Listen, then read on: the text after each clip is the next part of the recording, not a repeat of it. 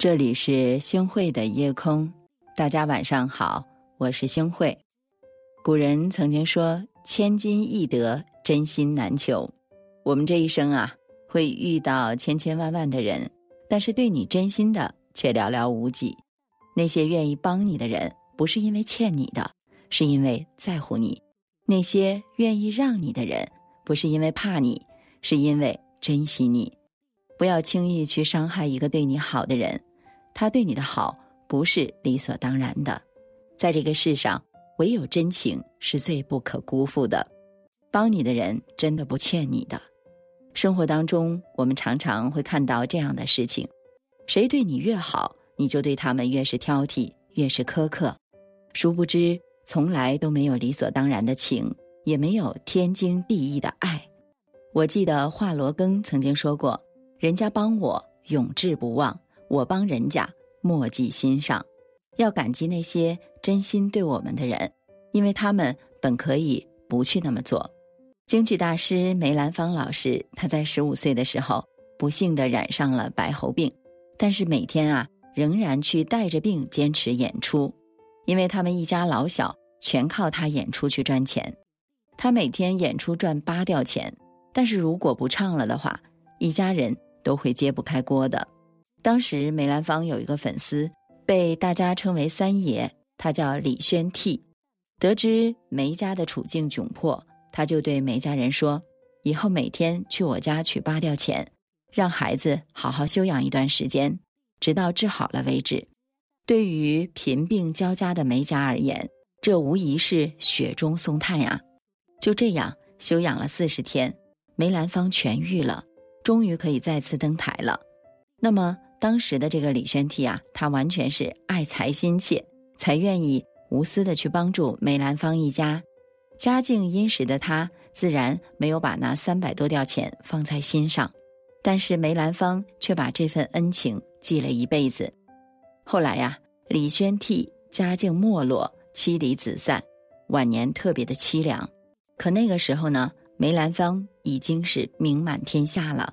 他始终没有忘记当时的恩情，一直照顾着李宣替，每个月呢都会给他两百块钱。李宣替去世的时候，也是梅兰芳为他操办的丧事，让他得以安息。他们二人的情分因赏识而起，以报恩而终，有始有终，真的特别的让人感动。是啊，我们人这辈子能够遇到一个肯真心帮助你的人，特别的不容易。如果你真的遇到了这样的朋友的话，那么请一定要好好珍惜，因为人间没有白来的恩惠。让你的人并不是怕你的。我记得佛陀曾经说过：“忍让是德，不是亏欠。”每个人身边肯定都有这样的人，他们总是愿意为你让步，包容你的一切。那些愿意让你的人，不是他们没有脾气，不是他们没有自尊。而是因为他们更在乎你的感受。这世上没有人有义务对我们好，无论是陌生人也好，还是亲人朋友也罢，不要把他们的妥协当成是理所当然的。汉代呀，有一个叫公孙弘的人，年幼的时候啊，十分的贫困。后来呢，他当了丞相，生活依然十分的简朴，吃的还是粗茶淡饭。住的房子呢，仅仅能够遮蔽风雨。那有一次呢，他的好朋友吉案就对汉武帝说：“公孙弘位居宰相，有很丰富的俸禄，但是他的吃穿住行都太过朴实。他实际上是在沽名钓誉，骗取一个清廉的美名。”汉武帝听了，就问公孙弘：“吉案说的可是事实？”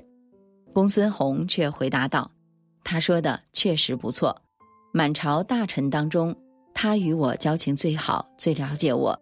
他当着众人的面儿斥责我，我身居高位却生活简朴，确实是沽名钓誉。吉安敢在陛下面前直言，确实是忠心耿耿。吉安听到了这番话，内心十分的惭愧。从那之后呢，就不再有刁难公孙弘的举动了。公孙弘面对吉安的斥责，没有和他去争辩。因为更在乎他们之间的交情，也明白好友的正直还有忠良，其实，在这个世界上，没有谁会无缘无故的来委屈自己，去迁就一个无关紧要的人。所有的让步都是因为在乎，所有的包容都是因为看重。友情也罢，爱情也好，不要把别人的忍让当成是对你的妥协，珍惜那些愿意为你让步的人吧。人情冷漠，世态炎凉，大千世界，有人掏心掏肺的来对你好，那是你的福气呀。人生很短，恩情珍贵，别忘了帮过你的人，别丢了对你好的人。昨夜雨疏啊，雨疏风骤，浓睡不消残酒。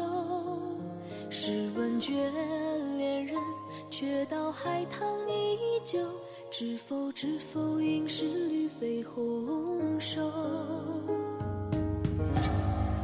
一人共唱啊，共唱消瘦，太高冰泪难流。锦书送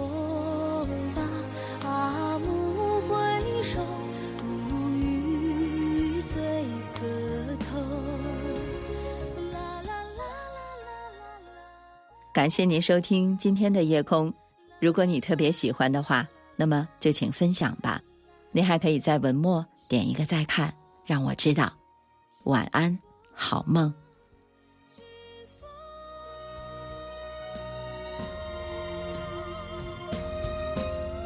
昨夜雨疏，风骤，浓睡不消残酒。试问眷恋人，却道海棠依旧。知否知否，应是绿肥红瘦。